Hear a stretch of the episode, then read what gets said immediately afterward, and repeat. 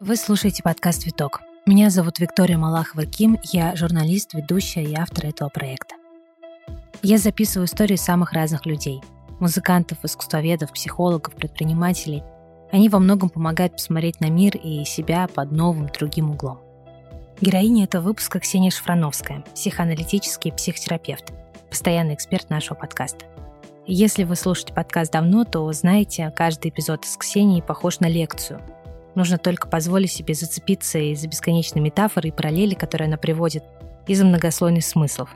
Я пришла к Ксении с вопросами о коллективной травме и памяти. Как разговаривать о прошлом, иногда не самым приятным, чтобы работать с ним правильно, а не превращать застывшую боль. Коллективные травмы, вина, опыт, как переживать это на индивидуальном уровне. Что исцеляет коллектив от общей травмы и как на это влияет осознавание собственной национальной идентичности. Я очень рекомендую прослушать этот выпуск до самого конца. Удивительно, как разговор в итоге вышел на важную жизнеутверждающую ноту. Желаю приятного прослушивания и говорю спасибо за ваши отзывы и оценки на платформах, на которых вы слушаете этот подкаст. Если вам нужна связь со мной для любого вопроса, предложения или просто так, ссылка на почту и телеграм-канал находится в описании этого выпуска. Кстати, в телеграм-канале я также публикую список книг, которые рекомендует Ксения.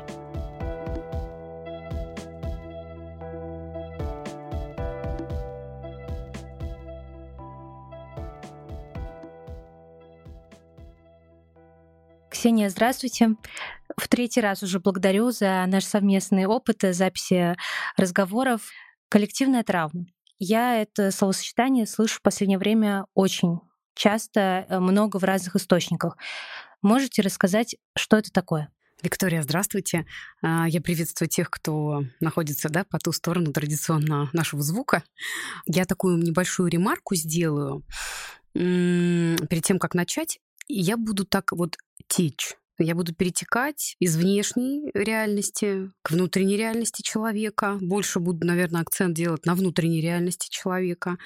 Да, и вот как бы буду такое тесто месить, э, которое, я надеюсь, мы потом как-то вот, вот так вот коллективно выпечем. То есть вот такая у меня задача на сегодняшний день. С чего бы я хотела начать? Наверное, когда мы говорим о коллективной травме, мы говорим, я буду говорить, да, о культурной травме. А, в первую очередь, поскольку культура а, изначально по этимологии, она означает возделывание, возделывание, и уже потом это приобрело смысл образования, воспитания, традиции, развития, но изначально это было вот возделывание. Почему я беру вот этот момент? Потому что он крайне важный для понимания э, травмы вообще. А, потому что, да, чтобы возделывать необходим, ну, необходимо время, необходимо а, такое ожидание, необходим трепет, необходим образ будущего, да, ну, когда садовник возделывает свой сад, он же сажает это семечко, он его поливает, он так вот ждет, он думает, а как же оно будет расти, а как оно будет цвести, ну, то есть это очень такое протяженное время и время будущего. И это крайне важно, поскольку в контексте травмы время становится безвременем. А вот это нужно запомнить сейчас, поскольку я это буду разворачивать дальше. Это крайне важный момент. Да, травма характеризована отсутствием какого-либо будущего культура с точки зрения внутренних проекций самого человека, она ведь может восприниматься по-разному и может быть полна парадоксов, поскольку культура составляет из себя очень сложные системы а, из множества частей состоящих, а, да, и она насыщена традиционными структурами где-то, которые в каждом индивидуальном случае в том числе также воспринимаются очень по-разному. А, ну, то есть, да, мы же воспринимаем другую культуру свою культуру очень по-разному. Вот я сейчас буду это раскрывать, да, а, в первую очередь, например, моя культура может восприниматься мне как чуждая как какая-то другая, как не схожая со мной. А, ну, как бы я такой чуть-чуть делаю заброс э, в, в психическую реальность человека, да, первый чужак в нашей жизни — это отец вообще, да, ну, первый чужак. Или я, например, могу воспринимать свою культуру как отвергающую, а, как критикующую, которая вот из своего лона так вот меня выкидывает да, ну, это такая может быть, да, в том числе аналогия с, если это как лона, как то, что содержит и выкидывает, да, как материнский аспект. А это может быть вообще все вместе. да, отцовский может содержать в себе материнский аспект и так далее. То есть начинается множество вот этих связей. Я сейчас прям буду вот это все плести, плести, плести, поскольку мы говорим о коллективных аспектах, да, чтобы вот это было немного понятно. А культура может быть объектом зависти. Например, а, моя культура содержит то, чего нет у меня. Тут вокруг этого очень много фантазий у человека может разыгрываться. Или, например, она может быть вообще быть источником э, какого-то ценного ресурса или представления. Э, культуре могут быть одновременно разные чувства. Чувства и любви, и ненависти в том числе. То есть она может быть, например, объектом ностальгии почему-то утраченному. Ну, например, или она может быть убежищем, безопасным для меня, то есть где я могу переживать свои очень разные чувства, да, переплавлять их. Это моя защита, моя культура, моя защита, например. Да? А, а вообще все, что я сейчас сказала, может вообще одновременно быть. И тогда уровень а, скажем, не только моего бытия как такового, а уровень поколения, уровень моей семьи и культуры в ней все создает вокруг вот плетения ну, таких этих множественных связей и проекций на культуру. Вот это нужно тоже запомнить. Я попозже к этому всему буду возвращаться. Я вот такой делаю заброс. Когда мы говорим о травме, мы будем говорить о разрушении вот всех этих структур. Травма — это нарушение символического языка. То есть э, это нарушение метафоры, метафоры истории. И что самое важное да, и характерное для травмы — это время, которое после какое оно, каким я буду в нем, а я в нем буду. Что такое коллективная травма? Это комплекс таких психических да, ощущений, которые возникают у участников ввиду трагического события. Культурная травма — это произошедшее событие, которое сплетено из совокупности разных образов и проекций, о которых я выше вам сказала, да, которые характерны для каждой нации, которые имеют, естественно, свою собственную идентичность, и собственную память. Культурная память передается через поколение. Попозже мы вернемся к этому. А вообще само понятие культуры, оно уже связано с таким травматогенным характером. Что я имею в виду? Потому что как культуры образовывались, да?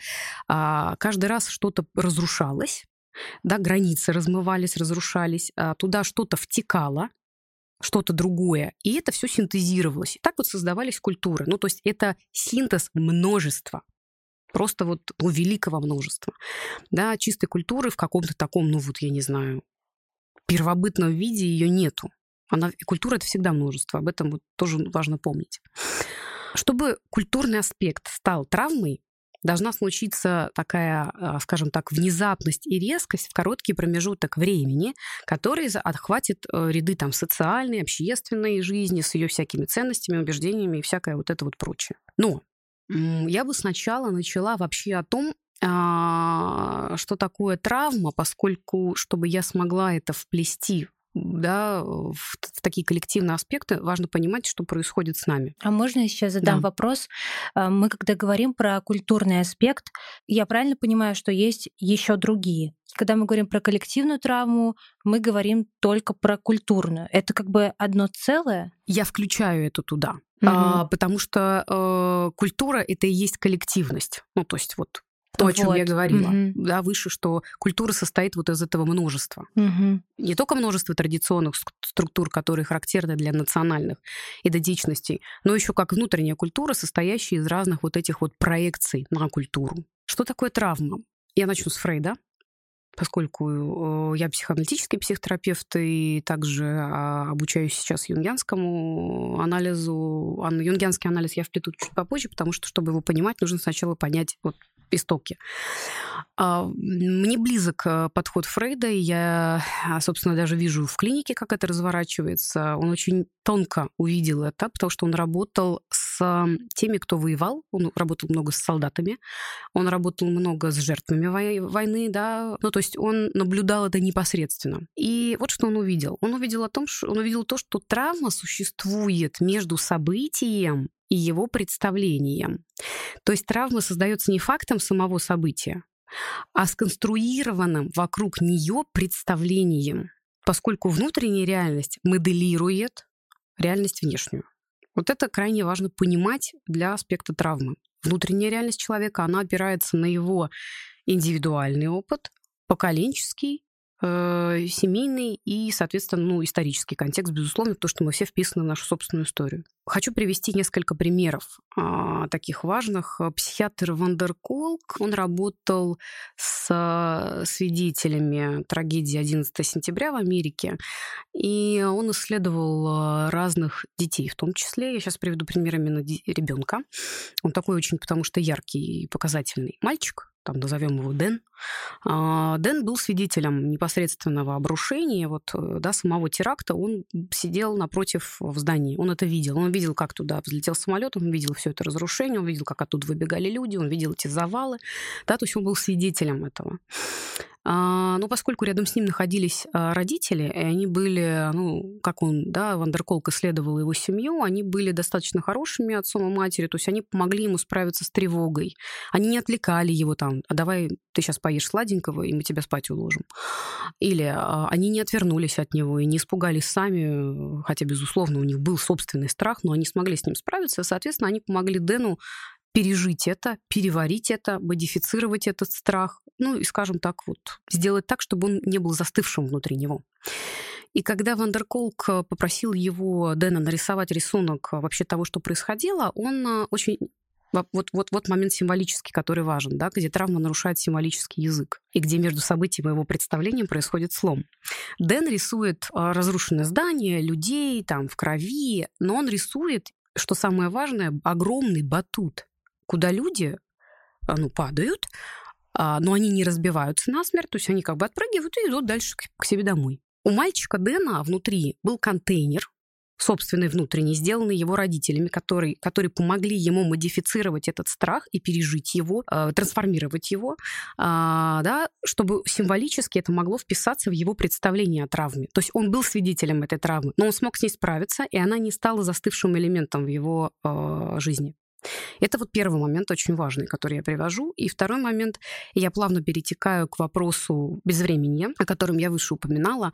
Это также Вандерколк, э, психиатр, он работал, он вообще специалист по травме, такой большой Это в Америке. вот э, его книгу сейчас многие читают, а, такой в синей обложке. Да-да-да, это угу. она, это она. Да, он, он здорово очень описал э, клинические примеры травмы, и я тоже э, вплету в наш подкаст, потому что они яркие, такие хорошие, их можно пощупать. А, еще один пример был с парой, которую он наблюдал. Это были мужчина и женщина в возрасте там, ну, чуть за 40, по-моему, я уже не помню, но это не столь важно.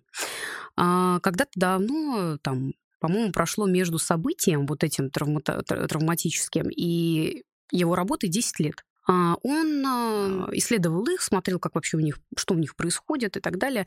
В общем, а, эти мужчина и женщина попали в аварию, по-моему, в Америке это была какая-то самая масштабная авария, там в 36 машин, там было ну, страшное э, событие. Э, друг друга много машин врезалось, там был, да, кто-то зажимал друг друга, что-то взрывалось, там горело. Ну, а они были участниками, то есть, да, я уже перехожу к участникам непосредственно травмы. А, их тоже зажало двумя грузовиками, и они не могли долго выбраться, но, в общем, это было достаточно шокирующе для каждого из них и травматично. Вандерколк заметил, что мужчина, муж, э, да, он справился с травмой, ну, хорошо, то есть, несмотря на то, что это было ну, ужасающее событие, как бы он смог это вписать в свою жизнь и не застыть. Ну, скажем, он смог дальше жить, он там вернулся на работу, все в порядке было. А его жена нет. То есть она во время того, как ее вытаскивали из машины, она замерла, у нее была такая кататония. И она, э, собственно, находилась все 10 лет в силе депрессии, там в очень сильном апатическом состоянии, она не могла за собой ухаживать, э, есть. Ну, в общем, она провалилась достаточно серьезно. И Вандерколк э, отметил э, несколько моментов, что, изучая семью мужа и жены, он заметил, что да, у мужа была достаточно хорошая семья, ну, условно, да, да, полностью здоровых нет людей, но она помогала ему справляться с ключевыми стрессовыми моментами, моментами его жизни, а у его жены нет. У нее было насилие в семье, как бы она из травматичного, из травматичной среды. И он отметил этот первый момент, как, как индивидуальное влияет на проживания да, этой травмы.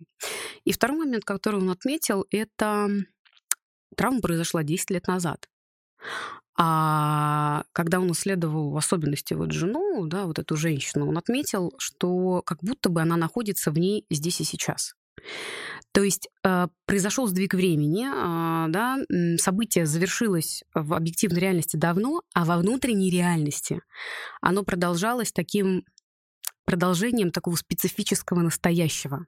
Но я это все в кавычки беру специфическое настоящее, потому что она там осталась. Здесь ключевой момент. А, да, воспоминания о травме, они не сохраняются в повествовательной форме. Когда он ее спрашивал, она не могла описать это четко. То есть она говорила какими-то обрывками. То есть у нее все вот было фрагментировано, в отличие от ее мужа, который мог рассказать историю полноценную. То есть вот у этой истории нет ни начала, ни конца. Эти воспоминания диссоциированы. Что такое диссоциация? Это когда, ну, скажем, всепоглощающие переживания да, э, распадаются на фрагменты, которые не могут быть связанными друг с другом, да, в результате чего чувства, звуки, образы, эмоции, ощущения, все это начинает жить собственной отдельной жизнью. То есть это нет, да, нет вот этой единой истории. Я вначале упоминала, что травма — это слом в символическом, это слом в метафоре истории. Это очень тоже важно понимать. Да, я сейчас чуть-чуть в индивидуальном контексте пока нахожусь, я попозже перейду в коллективный тоже. А, когда случается травматический опыт, у нас, я сейчас буду очень грубо говорить, вот прям грубейше, а, связь между условно-рациональным мозгом и условно-эмоциональным мозгом очень сильно отличается от, здоров, от здорового ну, да, функционирования. То есть у нас обычно от органов чувств э, все идет там к таламусу, потом э, к амигдале, которая там играет важную роль в функционировании вот этого эмоционального контекста и памяти. Потом это все переводится к гиппокампу, который все это там классифицирует, сравнивает, упорядочивает. Ну, в общем, и т.д. и т.п. Это, это, это сложнейшие механизмы, но я прям сейчас вот, вот знаете, прям вот неотесанно говорю. Помните, я говорила о том, что между событием и представлением да, идет этот слом? Так вот, переходные связи между всеми этими аспектами, о, которые, о которых я выше написала в мозгу, они нарушаются гормонами. То есть гормоны их просто, ну, как бы, грубо говоря, фрагментируют. Все это начинает вот так вот разрозненно, фрагментировано в нейросистеме как бы быть, без связи, без связи. И отключаются очень две важных области в мозге, которые одна отвечает за восприятие как раз времени, да, я отсылаю опять к э, Вандерколку и его исследованию пары, которая попала в аварию, да, и отключается часть мозга, которая отвечает за интеграцию образов, звуков, э, ощущений. Нет единой истории, ее нету. И, соответственно, когда эти области отлучены, человек не может воспринимать историю, он воспринимает обрывки. Вот все в обрывочно, вот так вот. А вместо осмысления травмы происходит вынужденные повторения. А что сейчас делает СМИ? Ну, вообще, я имею в виду большинство СМИ, не, конечно, не все. Нет-нет, большинство, да. Они помещают нас эм, как бы в определенный кон- контекст свидетеля, да, и запускают механизм, по сути, навязчивого повторения. Ну, то есть вот это произошло, это произошло. Как бы нет символического регистра, нет символической истории. То есть нас помещают в эпицентр навязчивого повторения, где не дают условий для завершения, для того времени, которое будет, ну, а вот после. Тогда это такая трагедия немоты. Или, например, это кричащее молчание, тоже хорошая метафора, да, потому что это не становится нарративом, где присутствует печаль, радость, гнев, страсть, горе, где вот этот дискурс плетется из разных чувств и переживаний, а самое главное, где из завершения, да. Ну вот, как Шекспир говорил, немая скорбь на части сердце рвет. Вот куда мы помещены. Вот э, есть замечательная такая книга Жерара Швейка. Это французский аналитик, психоаналитик. У него есть книга, она называется «Добровольные галерщики». И он очень ярко описывает э, клинические виньетки, клинические случаи того, как он работал вот с людьми тоже с травмой. И он очень такой вот любопытный кейс был, где мальчик, который попал в аварию с родителями, которые не помогли ему это пережить, э, в каком-то там, я не помню, возрасте, ну, это было до подросткового возраста. В подростковом возрасте, когда он выбрал себе в инструменты барабаны, он просто ими стучал. То есть он не делал музыку, он ими стучал. То есть он повторял звук аварии, в которую он когда-то попал. Можете себе представить, насколько это ну, как, как это фрагментировано. Несвязанные истории превращаются вот в такое навязчивое повторение. Но я вам сказала такой прям, ну, достаточно сложный случай. Вот это навязчивое повторение превращается в структуру, которая мешает, ну, скажем, препятствует образованию смысла. А смысл, в свою очередь, именно он интегрирует опыт. Вот где слом, вот в этом символическом происходит. А, кстати, тоже еще один пример я вспомнила. Если вы смотрели а, более легкий, а если вы смотрели сериал Острые козырьки, там играл Киллиан Мерфи, и у него есть такой там, в сериале есть показательный очень пример, когда ему в навязчивых сновидениях снится, как он роет во время войны тоннель, и рядом с ним погибает его товарищ. И ему это сновидение навязчиво снится. И в его сновидении тоже проигрывалось вот это навязчивое повторение, но не находило разрешения. Такое, да, назовем это метафорой безвременное настоящее. Вот что происходит, да, безвременное настоящее. А, мне очень нравится цитата, я не помню, кто ее сказал. А, Наши тела а, — это тексты, которые несут в себе воспоминания, а это самая настоящая реинкарнация. В общем, очень мне понравилась эта цитата. Мне кажется, она очень актуальна к тому, вот, что происходит. Потому что травма, она оставляет отпечаток сенсорного образа, который недоступен для понимания порой. Если это, да, например, сверхтравма, ну, такая, которая, там, например, не, не а, свидетеля, а участника той же самой войны. Ну, да, можно, например, слышать от, да, от пациентов такие метафоры, как «у меня жжет в груди» или «у меня стук в ушах». А, да, это такое выражение бессловесного кошмара, да, где эмоции воспринимаются телесно. Это тоже один такой момент, где травма оставляет отпечаток вот этого сенсорного образа важный. Бессловесный кошмар, я сейчас подхожу чуть-чуть уже, вернее, не чуть-чуть, а уже непосредственно подхожу к коллективному. Это такой механизм бессознательных связей между родителями и детьми, между поколениями, да, где с детьми случается то, о чем молчат их родители, например. То есть системно дети могут повторять, ну, я думаю, что, да, сейчас эта тема звучит, я ее слышу, а, я ее немного по-другому, наверное, раскрою, но, тем не менее, я думаю, что, наверное, да, кто-то слышал об этом, что дети могут навязчиво повторять поколенческие какие-то тайны своей семейной системы, где препятствуется вот этот символизм, то есть то смысловое, где может быть интеграция. Как это может быть? Например, бабушка или дедушка, или, я не знаю, прабабушка, прадедушка, а, либо молчат о чем-то, и, да, например, ребенок может спросить, например, о той же войне, но там настолько все а, вот это бессловесный ужас, что, например, там бабушка или дедушка или прабабушка, прадедушка молчат. Первый момент. Второй момент связан с таким навязчивым повторением рассказа истории о том, как это было ужасно, отвратительно и кошмарно, и вообще страх вам всем. И это опять, это, это опять навязчивое повторение. Это не рассказ. Это выцепленный фрагмент, который не может быть осмыслен. А чем рассказ отличается от этого? Там должна быть какая-то история? Там должна быть история и, самое важное, завершение. Может быть, чуть-чуть так подраскроюсь, расскажу чуть-чуть из своего опыта. Когда там моя бабушка, да, во время войны им пришлось покинуть дом, а, там было много очень детей, и, в общем, все сели в телегу а, и с коровой пошли, куда глаза глядят. А, казалось бы, ну, можно было бы на этом остановиться. И вот шли, шли, но она начала рассказывать историю, как они нашли дом, как их кто-то приютил, когда там во время там, да, бомбежки, ну, они прятались где-то, а потом выходили, там росла трава, а, да, которую они ели, а потом они шли играть с детьми в сад, там выращивали цветы и растения, несмотря на то, что был вот этот ужас. А потом она, например, там была лошадь, которую собирались резать на мясо а она ее выхаживала, и потом ее отвела в сарай, там, например, да, чтобы ее спасти, а, да, и потом, и это все продолжалось, то есть это должна быть какая-то продолжительная история с каким-то завершением. А что потом было, бабушка? Что же было потом? А потом было вот так. А потом, там, да, а потом я встретила твоего дедушку. А потом вот на фоне вот этих событий было вот так. А потом, там, да, мы родили детей. А потом мы построили дом. А, а дальше, ну, там, и все это начинает вплетаться. Я сейчас о фактах говорю, конечно, больше. Ну, потому что я не хотела бы там раскрывать чего-то очень личного.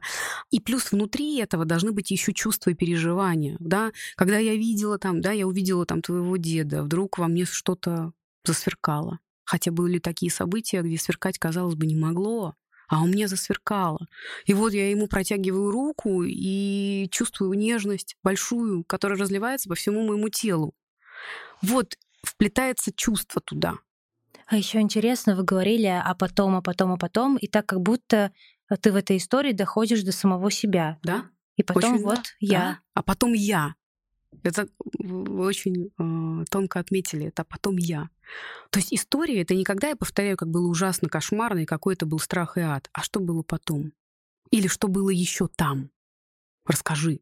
Ну, вот, вот, да, такая примерная метафора этого.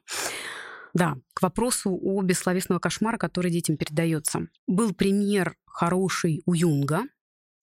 А, он описывал случай трех сестер, у которых была очень заботливая мать. Когда сестры стали подростками, они стали рассказывать, что им в детстве и до сих пор иногда снятся кошмары о матери. И всем троим снилось, что мать обезумела. Ее безумие приобрело форму ну, животного поведения. То есть она там рычала, у нее зубы какие-то отросшие были. Ну, то есть вот форму такого поведения. Спустя годы мать постарела, и она стала безумной она стала ползать, значит, ну, она заболела определенным там заболеванием, и она стала ползать на четвереньках и вести себя, в общем-то, как животное. То есть бессознательный процесс а, дочерей выражал в сновидениях то, что было латентным в матери. Вот еще какие сложные связи есть. В ней это было. В ней это было. Но не раскрывалось. Не раскрывалось. Это было латентным. Если вообще, если зайти в человека глубоко, там потрясающие миры открываются. Просто об этом, ну, как-то не слышу, чтобы об этом так много говорили. Про сны запишем. Про сны запишем. Да. да, сновидение это, это, это очень красиво. Даже если это ужасно. Все равно это, это может, ну, скажем, логика туда никогда не дойдет. Никогда. Ни одно рациональное туда не дойдет. И с этим и красиво работать интересно. Поэтому, когда мы попадаем на территорию коллективного, мы думаем вот о такой очень примитивной идентификации. Вот когда у пациенток э, Юнга, у этих трех сестер было, да, где нет связности, а есть такие вот латентные несвязанные вещи. Ну, то есть мать же туда не заходила, она же туда вообще не смотрела. И ее болезнь лишь проявила это безумие. Ну, то есть оно всегда в ней было. А, Юнг это называл таким словом невроз наследия. У меня вопрос. А когда мы говорили про то, как важно рассказывать, следующему поколению. Вообще у меня был глобальный вопрос, передается ли коллективная травма следующему поколению. Да. И вроде бы мы на него ответили, что да. И я в связи с этим сравниваю условно, вот если перейти на актуальные события, вот даже сейчас тут за окном э, выставка плакатов советского кино угу. военного, э, и там такие фильмы, не то чтобы прямо антивоенные в том смысле, про который мы говорим, угу. да, там нету ни Иванова детства, ни иди смотри, там совсем другое. Угу. Но вот о чем я подумала, нам про войну всегда говорили как, э, что война это священная, и про нее нельзя говорить плохо в школе, либо в контексте победы, да, э, я просто сейчас осознаю, что э, я росла и про войну знала очень мало. И с родителями это не обсуждали особо, с бабушками, дедушками тоже. Нельзя было говорить плохо, нельзя было относиться плохо. Это вот о том, что мы со мной неправильно говорили, со мной, там, с моим поколением, не рассказывали те самые истории. Я бы не стала так, наверное, буквально вот так это соединять, потому что в любом случае у вас свои смыслы есть там, у других другие смыслы. Но я услышала в том, о чем вы говорили, такую такие, знаете, две разные, два разных ядра. О войне нельзя говорить плохо, и да. война это победа. Ну, то есть это такое вот, как сказать, это очень такие противоположности, которые как будто между ними нет диалога. Угу. А между ними хочется выстроить диалог. И вообще, что такое, что это значит? Что это значит, какой смысл плохо, какой смысл победы, как они взаимосвязаны друг с другом. То есть вплести сюда диалог. Я думаю, то, с чем, ну, условно, сейчас многие сталкиваются, это отсутствие диалога. И диалога не просто ответ на вопрос, а именно вот плетение связей. После коллективной травмы, о чем еще говорят много, и, наверное, даже не после, а в первую очередь сегодня, говорят про коллективную ответственность и коллективную вину. Я бы тоже хотела спросить, а, что правильно понимать под этим? И под коллективной ответственностью, и под коллективной виной. И всегда ли коллективная ответственность связана с виной? Чтобы понимать, что, что такое вина, нужно вернуться к этапам развития э, младенца. Это важно, это крайне важно, потому что та вина, которая внутри человека не раскрыта, коллективно это будет так подсядет, и этим так можно хорошо манипулировать. Очень-очень ловко, очень тонко человек не поймет. Поэтому я начну вот, вот оттуда, как обычно, в общем, я вернусь к истокам. Немножко такой будет занудно, может быть, но чуть-чуть занудство потерпите. Тут вот это вот э, так важно. Я постараюсь это немножко не занудно говорить, но тем не менее. Фрейд как-то, да, он, он же, в общем-то, отметил, что вот становление эмоции вины э, начинается после того, как э, сформировалась структура личности. Эм, ребенок рождается. Мы не знаем, откуда он пришел. Ну, у нас есть много разных предположений и фантазий. Откуда? Я имею в виду не в плане э, отца и матери, а другие процессы, более очень нам неизвестные, да, как процессы души. Он рождается с врожденным набором инстинктов и влечений. Их семь. На сегодняшний день известно. Это а, а, сексуальное влечение, это агрессия, это страх, это тревога, это игра, поиск а, и а, забота. Вот семь влечений, которые на сегодняшний день известны человеку, потому что Фрейду тогда это не было известно. Он думал о двух влечениях, о влечению к жизни и влечению к смерти, да, поскольку ребенку, чтобы пройти через э, утробу матери, нужно, нужна агрессия. Ему нужно вытолкнуть себя в том числе туда. А без агрессии нет влечения к жизни. Агрессия потом приобретает разные формы. Я пока там. Вот на, этой, на этом этапе. Ну так вот, через агрессию и, и стремление к жизни пройти через утробу матери. Вот он рождается с набором там вот этих вот, плюс еще, да, семи влечений. Это у него как бы хаотично очень. Он же еще не социализирован, он не может анализировать, сознавать, у него нет этой функции. Вот он с этим рождается, с этими врожденными инстинктами. Ну, Фрейд называл это ид или оно. Так, если кому-то хочется запомнить терминологию, можно запоминать, можно нет. Неважно. Это я просто так как точечку поставлю. Для того, чтобы у ребенка сформировалось эго, а, он должен начать понимать э, свою отдельность. То есть он должен понять грань между того, где я, где не я, а, да, где окружающие люди, а где я. Да. Он должен научиться думать, там, совершать выбор, э, взаимодействовать с окружающей средой, с реальностью в том числе. Да. Это вот эго, ну, условно. Далее есть еще одна такая скажем, инстанция внутри человека. Она обычно э, понимается как совесть в широком смысле этого слова, но в психоанализе это называется суперэго. Это все те запреты и ценности э, наших отца и матери, поколения в том числе.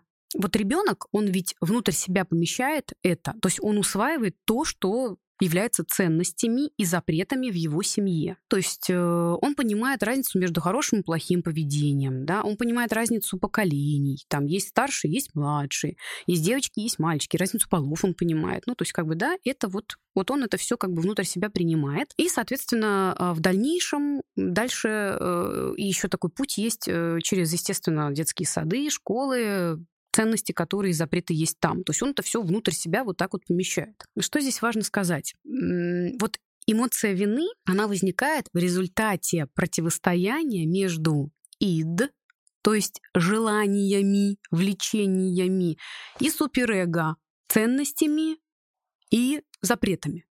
Вот где возникает вина. Ну, например, я хочу конфету. Мне мама говорит, конфету нельзя. Она может вообще в разной форме, в разной форме это сказать. Она может сказать, да, да, там, давай подождем, сейчас там ты поешь суп, да, а потом выпьешь кисель, а потом съешь конфетку. Или есть мама, которая скажет, да на тебе конфетку. Ну, я сейчас не беру этот пример, а я беру, например, с запретом. Так вот, она говорит ему, нельзя конфетку, давай попозже там или еще как-нибудь. В разных формах. Но ребенок-то и от этого не перестает хотеть конфетку. Он же ее хочет. Ему запретили. Что он хочет сделать? Он хочет выйти за границы этого запрета, но он понимает, что если он выйдет, он получит наказание. И у него возникает вина. Это первая эмоция вины, и она возникает очень вот, э, ну скажем, после, э, после формирования даже стыда. Это крайне важно запомнить, потому что, возвращаясь к культуре, У культуры есть, у культуры есть свои запреты. А каждый человек, он, он уже хочет расшириться и выйти за какие-то пределы. А ему культура этого не дает. У него может возникать вина. А это может быть формироваться на национальной идентичности. Кстати, о, я вспомнила один пример, я хочу его привести. Вор. У него бессознательное чувство вины. Мы-то думаем, что вор хочет прийти в продуктовый магазин и а, ну, обладать вещью. Нет. Он хочет быть наказанным. Он хочет быть наказанным. В большинстве своем, но это редко, когда вор просто хочет обладать. Иначе бы он другие пути избрал. Но он идет в запретное место. Понимаете? У него и им движет бессознательное чувство вины, который ищет наказание во внешней реальности. Это сложные вещи, наверное, вот, да, как, как внутреннее взаимодействует с внешней реальностью и как множество внутренних аспектов с этим коррелируют, попадают. Поэтому на вину можно очень подсесть в этом смысле. И наказание в этом случае выступает как такое облегчение да. от искупления. Да. И, соответственно, то, что сейчас а, люди говорят, э, я виноват, мы виноваты как народ, мы виноваты как русские и так угу. далее, это все потому, что так ты как бы искупляешься публично. Можно об этом говорить, но я бы думала о том, что те, кто так чувствует, их собственное чувство вины не раскрыто. Угу. Оно хочет найти, ну как бы скажем, место, оно хочет быть раскрыто но оно по каким-то причинам не может быть очень индивидуальным. Поэтому через публичность э, это один такой путь. А как тогда признается вот вопрос, да, который у меня был в голове, как признается вина на коллективном уровне? Э, условно, вот мне не хочется идти в, в страшные исторические примеры, но про Германию сейчас много говорят, что Германия как народ осознала свою колоссальную вину и ответственность за произошедшее в 20 веке и признала эту вину, э, оттолкнулась от этого и пошла, избрала другой путь. Но это же не так, что каждый человек в коллективе чувствует эту вину. Не так. А вот как это происходит? Германия как коллективность признала это. Но, понимаете, вот э, любой коллектив состоит из суммы частей, которые больше его частей. Понимаете, в чем дело? И в этом ответ. Угу. А, с Германией, ну, скажем, если вернуться к этому моменту, а, чувство вины, да, всегда найдет на что сесть. Всегда. Тема превосходства, она ведь тоже здесь имеет место быть, потому что вот этот вот момент, а, связанный с тем, что я человек, а вы не люди, да, это ведь э, да, говорит о том, что чувство вины у человека не раскрыто.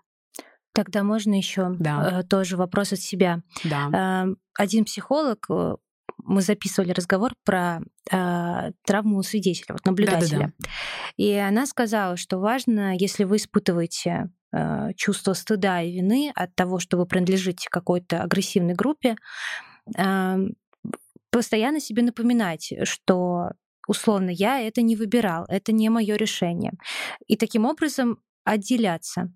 Э, недавно я слушала интервью Николая Пле, который с Катериной Гордеевой, угу. и они обсуждают там абсолютно противоположную вещь, что вот это отделение, когда ты говоришь, это не я, это они, это не мы, это они, оно как бы толкает тебя на путь к расчеловечиванию. То есть, условно, ты таким образом себя отделяешь, но это же тоже люди, и это граждане твоей страны, и они правда так думают, а ты себя как бы искусственно да, изолируешь, что тоже неверно.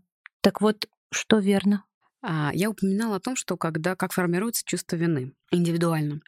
Понимаете, каждый человек хочет и не хочет одновременно, но ему дано природой развиваться. То есть выходить за границы.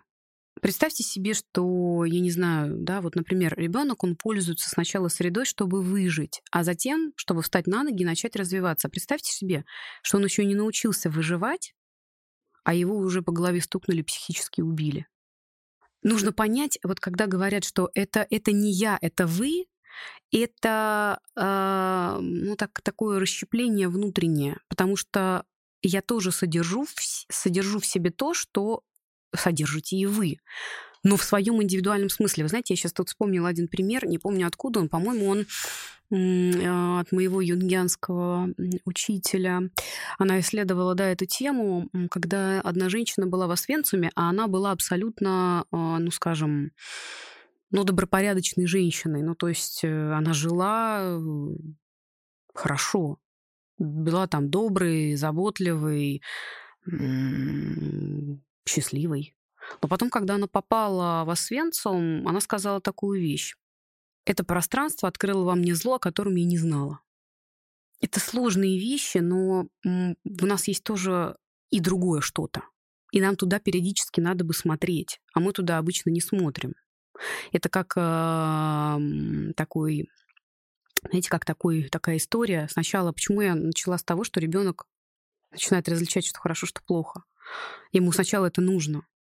А потом ему нужно понять, что плохо и хорошо — это одно суть другого, а потом мне вообще надо присоединиться и к тому, и к другому, и разместить это в себе. Вот тогда это, это, это и есть проработка, ну, как бы скажем так, вот это вот слово проработка, это и есть путь а, вот этого чувства вины. Почему? Потому что через расширение собственных запретов и границ внутренних, я сейчас говорю про внутренние истории, идет интеграция опыта. И каждый раз вот этот вот аспект вины, а, ну, как бы он растворяется в этом. Потому что человек ведь, он же может по-разному, э, скажем, ну, развиваться. Э, он же может развиваться через разрушение, через саморазрушение, то есть через убийство.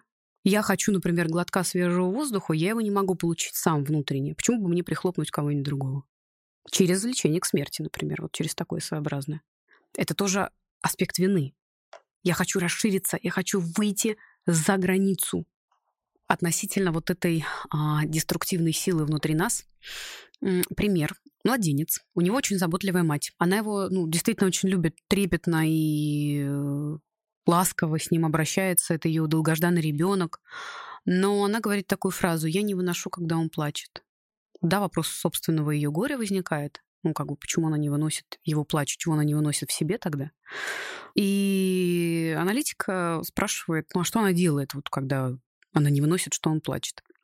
Она говорит, я его отвлекаю погремушкой. Улюлю. Это было, когда ему там, ну, было там три, два-три месяца где-то. А, проходит полтора года. Ну, мальчик уже, в общем-то, ребенок, он уже и ходит, и все такое остальное, но мать продолжает не выносить, когда он плачет, и она ему дает, например, какую-то конфетку или отвлекает его а, там, ну, чем-то, на что он может отвлечься. В целом он ее не беспокоит особо, он даже уже и не плачет. Но вот редкие вот эти моменты, она не может это выносить, она его сразу отвлекать начинает. И она начинает говорить аналитику, вы знаете, он так любит божьих коровок, ну просто обожает. Вот просто обожает божьих коровок. А, и поскольку аналитик является наблюдателем всей этой системы мать-ребенок, да, он смотрит наблюдает. Мать выходит из комнаты божьей коровки, соответственно. Почему она обратила внимание аналитика на божьей коровки? Потому что он играл с ними. И мать выходит из комнаты, и аналитик наблюдает следующую ситуацию, что этот э, полуторагодовалый ребенок начинает давить божьих коровок, убивать их. Он ведь так их любит. Почему он их убивает? А, понимаете, вот это вся, вот как это формируется. Мать отрицает в ребенке его переживания его собственной деструктивности, связанной, например, с тревогой, со страхом, с гневом. Ведь ребенок, он когда плачет, он ведь много чего выражает за этим. Там не только э, ему холодно или ему голодно, там еще может быть и гнев. Но мы очень тонкие, э, как сказать, существа. Как бы она ни упаковывала, это вылезет. Эта деструктивность вылезет. Вот она вылезла куда? В убийство божьих коровок, которых он так любит. Это, безусловно, его амбивалентное чувство к матери. Он ее одновременно и любит, но он ее и, как бы, извините, убить тоже хочет. Это тонкий такой психический пласт. И, понимаете, мы содержим в себе и то, и то. А мать — это же среда. А, да, и она через свое мечтание, через свое контейнирование сможет обеспечить ребенку историю и верные смыслы и показать ему, что есть и то, и то в нем. Но представьте себе, сколько индивидуальных историй упираются сейчас в коллективный момент. Множество. А, так вот, а я скажу такую фразу одного моего любимого психоаналитика Уилфреда Биана. непереваренная истина возвращается в поисках мыслителя. Вот когда мы способны а, видеть и себе содержать и то, и то, когда между этим есть диалог, когда между этим есть живая коммуникация, тогда мы способны э, к тому, чтобы, ну, скажем так, развиваться и идти дальше. А, безусловно, будут, э, как сказал Фрейд, да, стремление к смерти и стремление а, к жизни параллельно существует внутри нас. Да? Смерть — это подруга любви. И вместе они правят миром. Вот что нам нужно проделать внутри себя. Почему я сегодня вначале сделала акцент о внутренней реальности. Если мы туда смотреть не будем, все это будет проецироваться вовне. Задам вот непростой вопрос про национальную идентичность. Mm-hmm. Точнее, он, наверное, вот так прозвучит. Э, как на проживание коллективной травмы э, влияет моя национальная идентичность, то, как я себя чувствую? И задаю его, исходя из двух примеров. Первый мой, второй одной девушки, которая мне это прямо написала в директ. Сначала мой пример. Я наполовину кореянка, и в детстве я сталкивалась, ну, с таким э, расизмом, национализмом uh-huh, в свою uh-huh. сторону, когда мне говорили, что я не русская. И, соответственно, я росла с этим ощущением, что я не русская.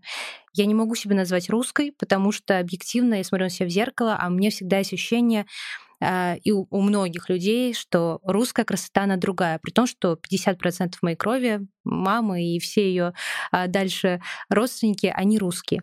Но 50% это Корея. Ну и кореянкой как бы себя тоже назвать не могу, потому что я здесь родилась, здесь выросла, у меня русская культура и так далее. И вот сегодня я поняла, я столкнулась с таким осознанием, что мне как бы непросто. И вторая а, история это вот девушки, которая мне написала, она прям попросила задайте, пожалуйста, вопрос в своем подкасте. Я наполовину украинка и наполовину русская. И сегодня меня тоже разрывает. Я понимаю, что таких историй очень много. А, это вот одна девушка написала, я тоже это читала. Э, в этом случае тоже непонятно, к какому лагерю ты принадлежишь, вообще нужно ли принадлежать в этом случае прилепляться угу. к какому-то коллективу. Вот как мы можем это прокомментировать? Да, э, из моих предыдущих размышлений это вытекает. Сейчас я попробую это вписать. Здесь слышится, да, что есть две разные идентичности внутри одного человека а, и такая расщепленность да, но я, я сейчас, знаете, что попробую сделать? Я попробую это соединить, чтобы как бы, чтобы можно было почувствовать, что вы являетесь носителем и того, и другого одновременно.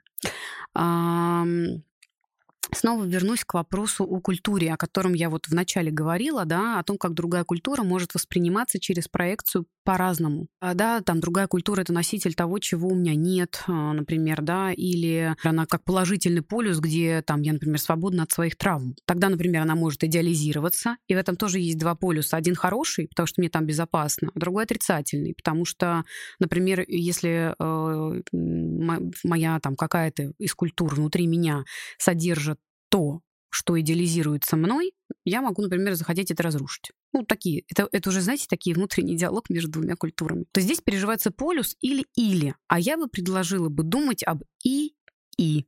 Вот, то есть сначала начать с этого. То есть такое ощущение, как будто я себя да, чувствую, как будто я выбор должна сделать. Вот я та или та. А это же во мне, это же и есть я. Это же во мне и то, и то. Почему я должна делать выбор? Такой вопрос. Да, хотя в глубине же я же этого хочу. А, здесь как будто так мало опор чувствуется, да, как будто бы неизбежно что-то утрачивается, как будто бы... Вы знаете, как вот э, два вещества разделены, э, и они не могут почему-то вступить друг с другом в взаимодействие, хотя они очень этого хотят.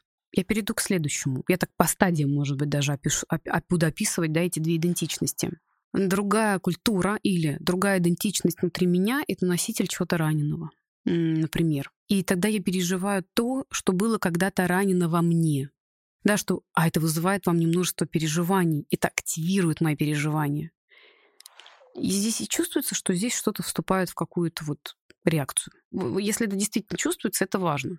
Если не чувствуется, кто нас слушает, ничего страшного. Как бы, да, ну, пусть всему место будет.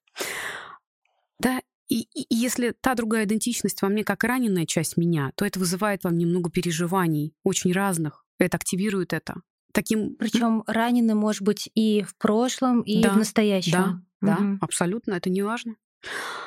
И тогда как будто бы в этот момент может переживаться такое немножко, ну, может быть, э, с одной стороны, вступание во взаимосвязь, такая, да, реакция какая-то есть, а с другой стороны, как будто бы что-то рушится немножко. Рушится граница между идентичностями. То же самое, да, например, украинской и русской.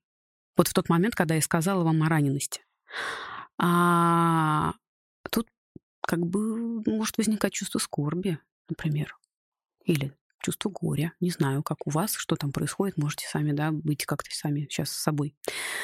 А, это важно, потому что через эту границу разрушения а, что происходит? Происходит инфляция. А, что такое инфляция? Вот те переживания, о которых я вам говорила выше, а, которые, ну, которые активизировались, они начинают вытекать и они протекают через эту границу, которая была очень как бы, ну вот так вот выстроена между да, двумя этими, этими идентичностями. И, естественно, эти э, волнительные содержания могут затапливать. Там вообще такое может всколыхнуться, столько боли вообще вырваться, вот, вот ну, волной. Да, если мы, скажем, волны, то наше бессознательное — это океан. Мы оттуда. Понимаете, откуда это берется? я делаю связь с тем, с чем рождается изначально ребенок.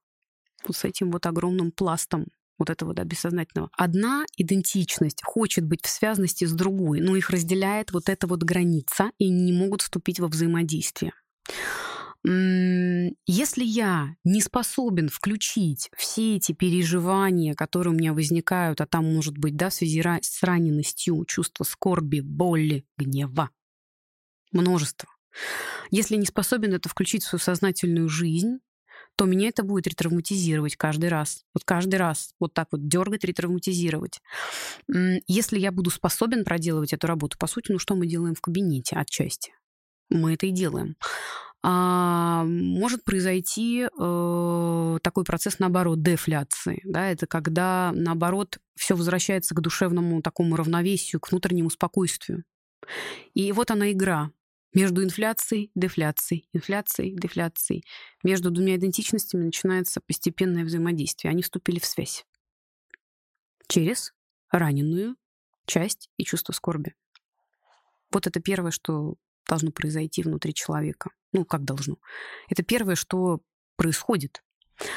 А, и здесь мы подходим к большому смыслу, наверное, к тому, как вообще травма может быть понята и интегрирована. Потому что а, то, о чем задает вопрос девушка, то, о чем задаете вопрос вы, это раскол. Да, между этим расколом, ну, там может быть как граница, так и пропасть, да, как бы метафоры у каждого они свои, да, и я, я не могу сейчас объять все метафоры, я так такие примеры привожу. Вот после того, вот этих вот двух аспектов, о которых я сказала, да, э, например, когда две, две идентичности внутри меня разделены, да, дальше я называю о том, что другая содержит в себе свою собственную раненую часть. Через это это вызывает вам множество переживаний, это активирует переживания. Да. Две идентичности вступают в реакцию из-за этих переживаний через, например, скорбь или гнев, или там множество чего еще. А эти неизбежности начинают содержать в себе свою собственную противоположность. То есть начинается вот эта вот реакция. А, два полюса, два ядра, и тогда э, внутри встает вопрос, а как вот, да, если я почувствовала, что во мне есть то и то, и между ними есть, э, ну, скажем, какое-то движение, какое-то живое очень движение, даже если оно будет болезненное с точки зрения проживания вот этой скорби или гнева, но это все равно, ну, это живое. Э, тут стоит вопрос, а как же, как же я вот в себе их содержу? Это самое сложное. Самое сложное это быть э, сначала только русской, потом только украинкой, а затем как быть э, между ними, то есть между русской и между украинкой, а потом как быть и тем и другим одновременно. Я одновременно и украинка, и русская. Э, в этом помогает вот то, что, ну, скажем, вот это внутреннее пространство, где вы будете растворять Вы будете растворять вот то предыдущее, где это было как две закостенелых, ну, таких вот спорящих субстанциями. А, и каждый новый, а, ну, скажем, вопрос этих идентичностей друг к другу, да, будет создавать ну, условный конфликт высокого порядка, который будет растворять предыдущий. То есть понимаете, начнется движение, оно будет очень живое движение. А, то есть задача создавать ну, новые оболочки, да, это, это создание пространства, где можно смотреть на самого себя с положения вот тех самых разных идентичностей. Когда я украинка или когда я кореянка, какая я русская? А когда я русская, какая я украинка, какая я кореянка? Например, такой вопрос да, можно себе задать. Тогда начнутся видоизменения. То есть один элемент вступит в взаимодействие с другим и даст реакцию, как в химии, например. Если мы порассуждаем, может быть, вспомним какие-то исторические примеры, что в итоге исцеляет коллектив, общество от этой общей травмы? Поэзия, искусство, музыка. Я вспоминаю слова а, Роберта Рождественского, и он писал мечту пронесите через года э, и жизнью наполните. Да? А, ну а тех, кто не придет никогда, помните. Вот э, это как бы смотрите эти фильмы, которые показывают разное. Не только исключительно добро и хорошее, не только исключительно зло и плохое, а где есть и то, и то, и между ними еще есть что-то. То есть есть скорбь, есть печаль, есть радость, а, есть переживание какое-то, да, то есть мы мы самое гнусное наше внутреннее переживание должны каждый раз переплавлять во внутреннее золото. Вот это должно быть. И эти примеры есть в поэзии, их много. В искусстве их тоже очень много. В фильмах, в музыке когда, когда, когда показывается исключительно такой чрезвычайный опыт нечеловеческого, когда он повторяется вот из поколения в поколение, да, когда рассказ не становится сказом, а, нарушается ведь диалог вообще между поколениями. То есть э, нет связи, она препятствуется. Поэтому как будто бы вот что здесь самое важное, чтобы тот, кто говорит, должен быть связан с тем, кто слушает и связан вот этими вот этим множеством.